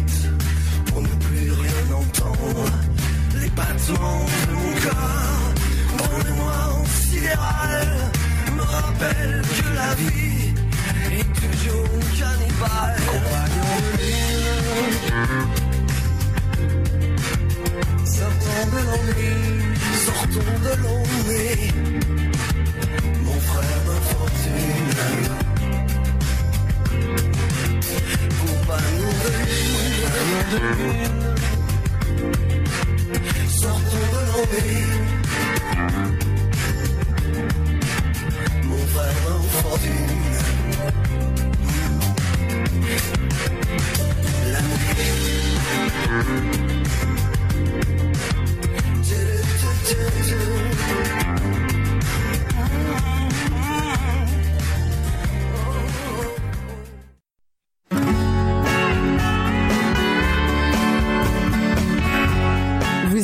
le en compagnie de René Cochot et de toute son équipe.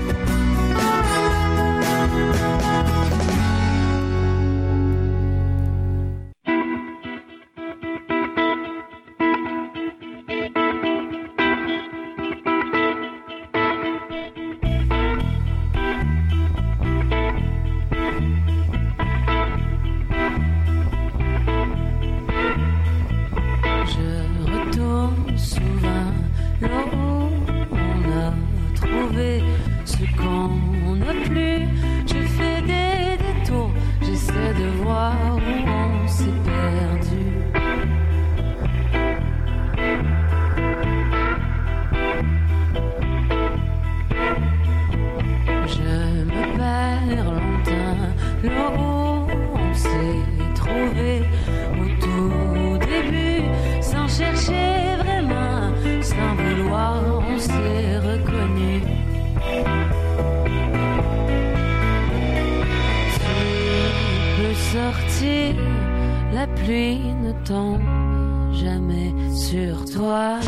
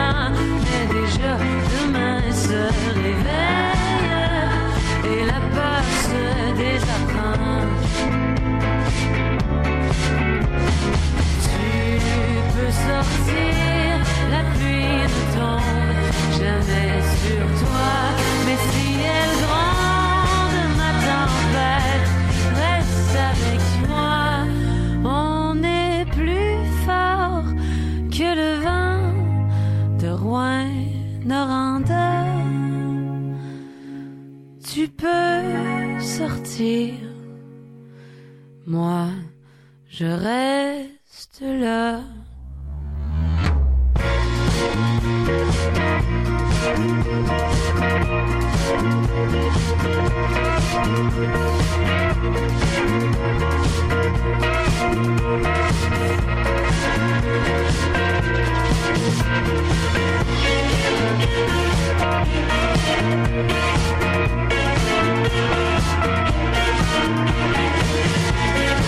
We'll be right back.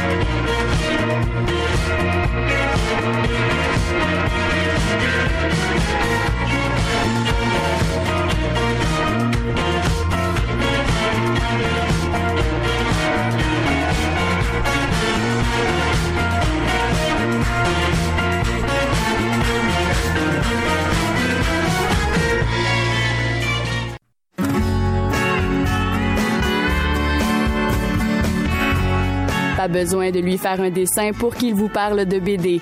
David Lessard-Gagnon.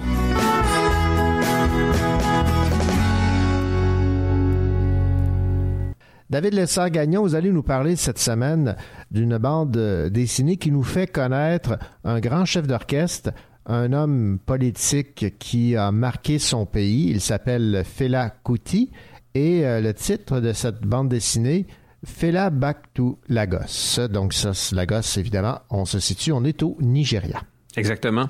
Fela Kuti est un artiste que j'ai croisé là, il y a une quinzaine d'années, euh, alors que j'étais musicien, puis je suis tombé en amour littéralement avec euh, ce qu'il fait. Euh, J'en écoute régulièrement. Il y a quelque chose de, fantastique dans ce qu'il fait.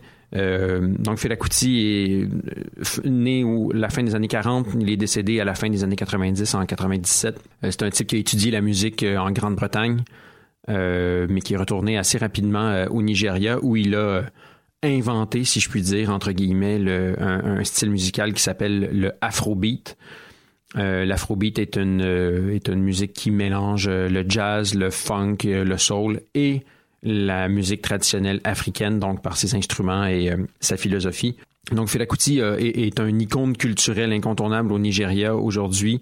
Il a non seulement marqué par euh, sa musique, euh, mais sa musique était très politisée, très politique. Il y a une philosophie aussi très forte dans ce qu'il fait. Il a, il a aussi donc incarné politiquement un mouvement qu'il a créé qui s'appelle le Movement of the People, qui cherchait à être une force politique populaire pour contrer la- le pouvoir euh, nigérian euh, de l'époque. Fela voulait une politique incarnée dans le peuple. Donc lui, euh, il avait sa, sa, sa propre maison là où il- plein de gens vivaient. Il vivait avec euh, toute une toute une bande de gens qui étaient le bienvenu chez lui, mais où la police ne rentrait pas, bien évidemment. Il a même à un certain moment déclaré ça comme territoire indépendant. Euh, et quel ne fut pas mon plaisir de voir euh, annoncer une bande dessinée marquée Fela Back to la gauche. Je me suis dit, ça y est, une belle bande dessinée biographique sur euh, Fela Kuti. Je vais pouvoir euh, me délecter de ça puis en apprendre encore plus. Et euh, donc, euh, j'attendais ça avec euh, impatience. Et quelle ne fut pas ma surprise de découvrir que ce n'est pas tout à fait une bande dessinée biographique. On est bien dans un récit actuel, fictionnel. on est donc de nos jours, on suit Adé, un jeune voyou, ce qu'il appelle là-bas des area boys.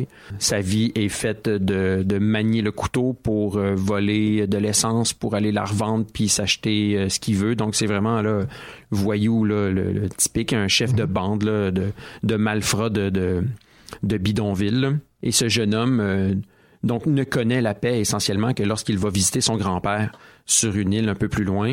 Et euh, donc, quand il est avec son grand-père, euh, il a bien du fun, il parle de musique, il parle beaucoup de musique il parle beaucoup de Fela Kuti parce que son grand-père, euh, il se trouvait qu'il était dans le groupe de Fela Kuti dans les années 70-80. Et son grand-père est le dépositaire du dernier saxophone, l'ultime saxophone de Fela Kuti. Mais euh, donc ça c'est juste quand il va voir son grand-père que Adé a la paix. Quand il est en ville, ben ça brasse un peu, puis il est en, en fait il est en conflit euh, assez violent avec un pasteur télévisé qui veut veut pas manipuler, tu sais, qui cherche à manipuler la population pour main à main, main dans la main avec le pouvoir pour bon manipuler essentiellement les masses puis euh, s'en sortir. Et euh, donc la confrontation sera euh, violente pour euh, sera très violente et euh, bon va payer cher le prix de cette confrontation là. Mais c'est puis c'est là qu'on rentre dans la philosophie de Fela Kuti, c'est l'esprit lui-même de Fela Kuti qui va le sauver hein, dans le monde des morts. Adé va rencontrer Fela Kuti qui va l'inciter à, à aller qui va lui dire va chercher le, le saxophone, mon saxophone et si tu et souffle dedans, tu vas ainsi euh, te sauver et sauver l'Afrique. Parce que là, l'Afrique, euh, Fela Kuti avait une philosophie euh, très anticoloniale. Et donc, je pense que, bon, l'Église catholique, là, c'est- pas mal une des incarnations les plus claires du colonialisme européen en Afrique. Ouais. Euh, donc, le fait que le jeune Adé, par, la, par la présence des orishas, si je me trompe pas, je me souviens plus, mais ça, donc les divinités traditionnelles païennes du Nigeria. Donc, avec l'aide de ces divinités-là, va euh, euh, revenir pour euh, rétablir l'esprit africain en soufflant dans ce, saxophone. C'est très intéressant. En tout cas, moi, ça m'a fait triper parce que on a un, portrait sociologique ou anthropologique du Nigeria actuel, mais on a aussi donc, oui, ce n'est pas une BD biographique de Fela Kuti, mais bien entendu, il y a des éléments biographiques qui sont quand même passés, fait que on est quand même sensibilisé à l'histoire puis à l'importance de ce type-là dans la société nigériane.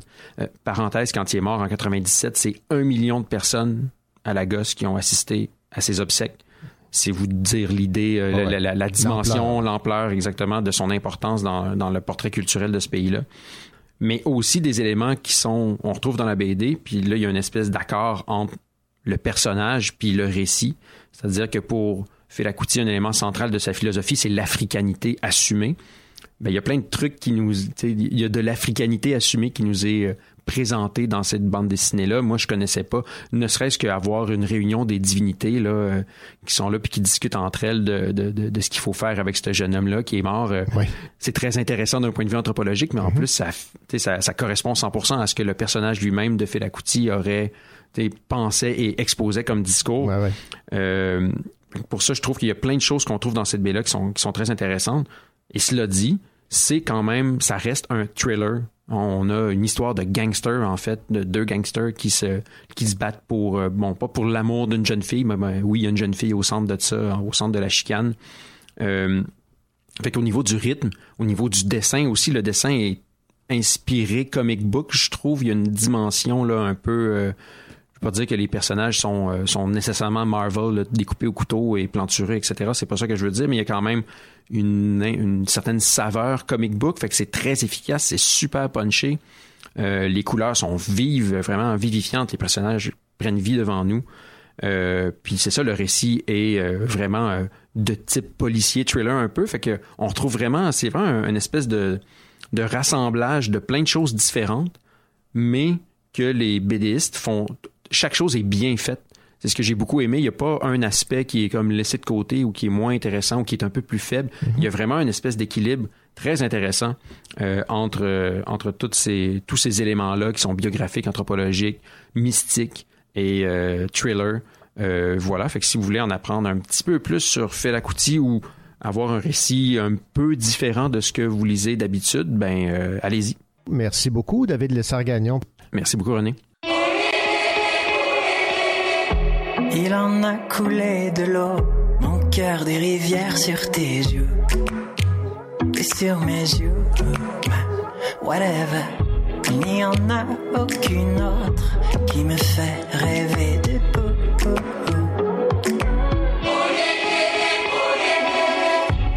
Imagine-moi comme celui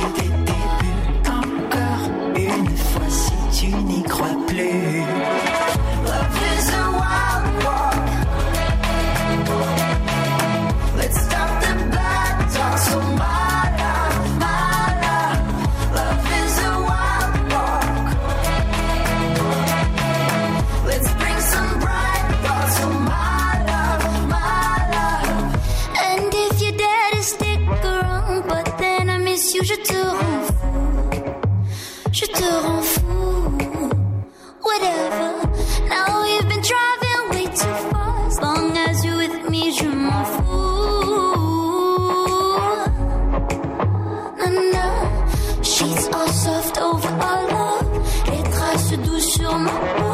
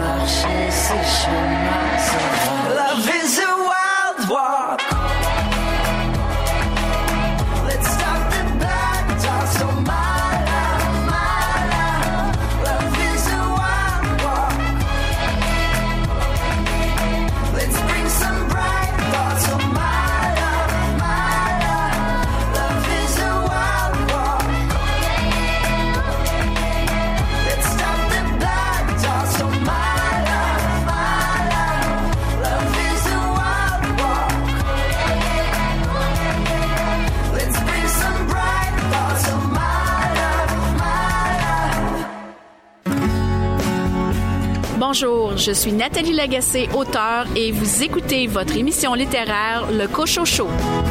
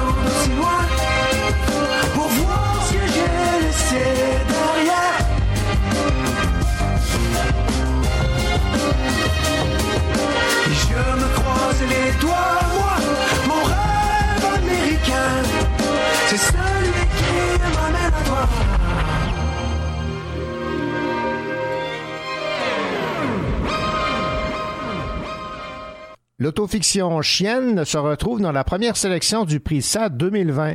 Le prix français SAD récompense chaque année un ou une auteur qui sait défaire les carcans de la littérature. L'audace est donc de mise dans les pages d'une œuvre qui est sélectionnée pour le prix SAD.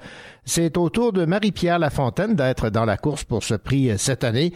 Marie-Pierre Lafontaine a réussi à mettre des mots sur l'indescriptible. Elle fait surtout parler les silences, tout ce qui ne se dit pas mais se devine, écrit Marie-Hélène Vaugeois de la librairie Vaugeois à Québec à propos de cette autofiction euh, chienne. Je vous propose de réécouter l'entrevue que m'avait accordée Marie-Pierre Lafontaine à propos de ce roman publié aux éditions Héliotrope. Marie-Pierre Lafontaine, bien le bonjour. Bonjour. Marie-Pierre Lafontaine, lorsque je me suis euh, lancé dans la lecture de Chienne, j'ai été incapable de l'arrêter. J'ai lu ça d'une traite, même si c'est un, propos difficile à lire. Vous parlez d'une autofiction, mais ce que je comprends, c'est que c'est une autofiction, mais qui n'est pas entièrement basée sur ce que vous avez vécu. Est-ce que c'était pour vous donner une certaine liberté euh, dans, votre, dans votre écriture? Oui, exactement. Euh, je suis en quête de liberté. Je pense que la littérature, c'est vraiment un bel endroit pour en prendre euh, le plus possible.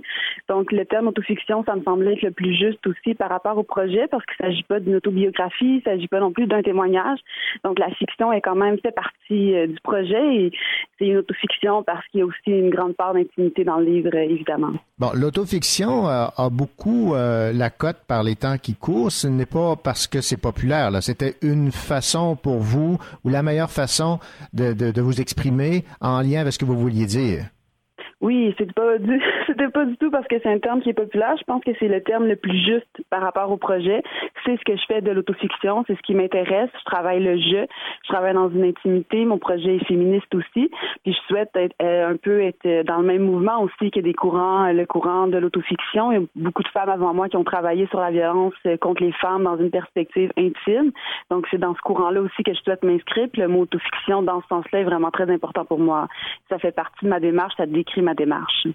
Parmi toutes les lois du père, il y avait une d'ordre capital, ne pas raconter.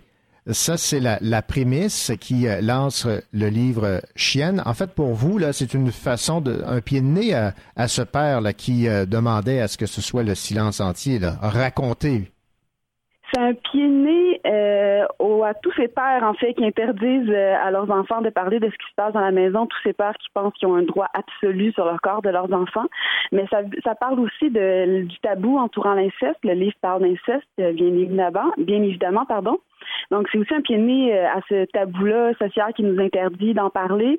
Puis, euh, la violence contre les femmes aussi, c'est c'est beaucoup minimisé euh, quand on a été victime, peu importe du type de violence qu'on a vécu quand on est une femme. On nous dit souvent qu'on exagère, la réaction émotive est exagérée, c'était pas si grave, on nie ce qu'on a vécu. Donc, ça veut dire ça aussi, c'est interdit de parler. Puis le livre se veut en réponse à ça, ça veut une espèce de réplique aussi. C'est pour ça aussi que le terme autofiction est important pour moi, parce qu'il y a quelque chose de politique dans, dans, dans le projet, je pense, dans le fait de parler d'autofiction, de mettre la violence contre les femmes dans la littérature, on la met dans le monde, on veut qu'elle soit lue. Donc, c'est pour ça aussi le, le terme autofiction. Je m'excuse de revenir au terme, mais je, pense que c'est important aussi dans ce sens-là, puis ça veut un pied de nez aussi le social, je pense. La peur nous a été inculquée avant même le mot pour la nommer. Je me souviens d'une sensation diffuse, un picotement sous la peau. La peur mobilise le sang dans les veines du cœur. L'élément de peur dans ce roman Chienne est omniprésent. C'est une sensation qui n'est pas agréable, évidemment. Non, évidemment. Puis la peur, ça fait partie, je pense, euh, je voulais bien montrer que ça fait partie du quotidien de cette jeune fille-là, de, de l'enfant. Euh, écrit que c'est euh, ça a été implanté dans le corps avant le mot pour la nommer parce que je voulais bien marquer que la violence commence avant même le langage. Donc le langage commence à 2, 3, 4 ans, tout dépendant euh, des enfants. Mais c'est là dès la naissance, la violence dans cet univers-là. Puis ça, la peur aussi, je pense, faisait partie aussi du projet, de l'écriture elle-même. Il y a quelque chose aussi dans cette intimité-là qui est présente dans le texte, qui est dans l'écriture elle-même. Il y avait aussi de la peur dans le projet. Puis je voulais pas nier non plus cette peur-là. Il y a des phrases que vous euh, avez écrites qui donnent des frissons. Je vais vous citer ici en page 29. On dit qu'il est normal d'avoir peur du viol, que son idée seule terroriserait n'importe quelle femme. Moi, le viol ne me fait plus peur du tout. J'ai reçu suffisamment de coups de haine et de crachats pour ne plus trembler devant la possibilité d'un contact non désiré. Mon corps a été maltraité tant de fois, mes os battus, que ma chair a été vidée de son sacré, mon corps a été purgé de lui-même. Quand vous avez écrit ça, là, vous aviez euh, euh, des sentiments. Quels sentiments aviez-vous? Parce que euh, on parle d'autofiction quand même. Oui, euh, oui, je pense que le sentiment était la colère. Il y a quand même beaucoup de colère dans ce projet-là. Puis, euh, je pense aussi que c'était pour marquer à quel point euh, les femmes, on peut marcher dans la rue le soir et être terrifiées. Puis, c'était pour souligner qu'il y a un moment où on arrive à un certain point de saturation. Donc, la violence peut un peu, je pense, nous saturer, puis nous désensibiliser. Ça enlève pas la colère, mais parfois, ça peut aussi nous désensibiliser à cette peur-là qu'on évoquait tout à l'heure. Donc, j'ai vraiment envie de dire que le sentiment et la colère dans ce fragment-là. Ouais, ben c'est- c'est pleinement réussi. Maintenant, évidemment, on en vient à détester le père euh, en question. Et là, je vais à nouveau vous citer. À défaut de pouvoir tuer mon père, je me suis amputé de son nom. J'ai tranché d'un seul coup ce morceau de lui qui me talonnait où que j'aille. J'ai attendu le papier qui officialiserait mon changement de nom comme une patience cancéreuse, son premier traitement de chimiothérapie, avec le même espoir de guérison, la même détresse. Est-ce qu'on réussit cette mission que le personnage de Chienne se donne? Je pense que oui. Euh, je pense que c'est euh, d'un peu laisser, de mettre cette espèce de. J'ai l'impression que le- ce- cette tranchure-là, cette coupure-là, c'est pour laisser euh, l'enfance derrière soi. Je pense mettre une espèce de mur aussi violent que l'enfance entre soi et le père. Puis je pense que oui, on est réussi, on réussit à se sortir de la souffrance. Je n'arrive pas à écrire avec suffisamment de haine. Que m'arrivera-t-il si ce texte ne suffit pas à le tuer? Avez-vous le sentiment d'avoir réussi? Euh, c'est une excellente question. je sais pas, mais j'aime beaucoup cette euh, cette idée. euh, C'était un peu pour marquer, je pense, le pouvoir que je donne un peu à la littérature, même si c'est un pouvoir qui des fois est simplement dans l'imaginaire puis qui est peu dans le social. Il y a un pouvoir social aussi à la littérature, bien sûr, mais je pense que dans ce fragment-là, j'évoque un peu le pouvoir de l'imaginaire de la littérature. Puis je pensais beaucoup aussi à Chloé Delhomme qui avait écrit un roman où elle disait qu'elle veut tuer sa grand-mère dans le roman. Donc cette espèce de pouvoir qu'on qu'on peut se donner avec les mots, euh, qu'on peut dépasser ce qu'on a le droit de faire ou non dans la réalité. Je trouve ça extrêmement intéressant, extrêmement fort. Donc c'est un fragment que j'aime beaucoup. Maintenant, euh, lorsqu'on vit une telle situation, euh, l'amour est quelque chose qui nous semble éloigné, des fois impossible. Et là, je vais vous citer ici en page euh, 18. Je pourrais entrer en relation avec un homme le jour où je n'aurai plus rien qui puisse m'être pris ni volé, le jour où je serai vidé de toute humanité, désensibilisé à la douleur et au froissement de peau, je pourrais dire à un homme en toute sécurité, je t'aime. Ça, c'est l'étape la plus difficile, j'imagine.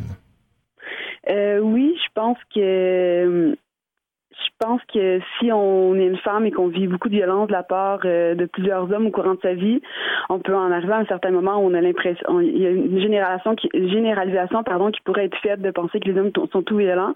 Le livre ne veut pas dire ça, mais ce que signifie ce fragment-là, je pense que c'est la peur encore une fois, donc c'est cette peur-là euh, de revivre de la violence. Puis je pense que je voulais signifier que la jeune fille, l'enfant qui vit énormément de violence dans l'enfance quand elle devient adulte, donc euh, elle est encore marquée par cette peur-là, la peur de la violence, puis pour elle, c'est associé aux hommes, tu sais. Alors que euh, les hommes ne sont pas tous violents, on le sait vraiment très bien. Mais je pense qu'elle a été tellement marquée dans l'enfance que le corps est encore imprégné de cette peur-là.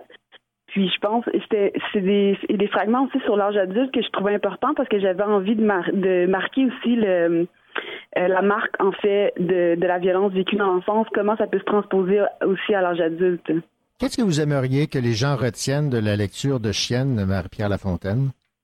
Je pense que j'ai envie euh, que les gens retiennent que c'est possible d'écrire à partir de l'horreur, puis que c'est possible euh, d'y survivre aussi. Voilà, c'était l'entrevue que m'accordait Marie-Pierre Lafontaine à propos de son autofiction Chienne, qui, rappelons-le, se retrouve dans la première sélection du prix SAD 2020, un prix décerné chaque année à un auteur qui sait défaire les carcans de la littérature. C'est ainsi que se termine votre rendez-vous littéraire. Ici René Cochot. Au nom de toute l'équipe, nous vous souhaitons une belle semaine, de belles lectures, et on vous retrouve la semaine prochaine pour une autre émission consacrée à la littérature d'ici.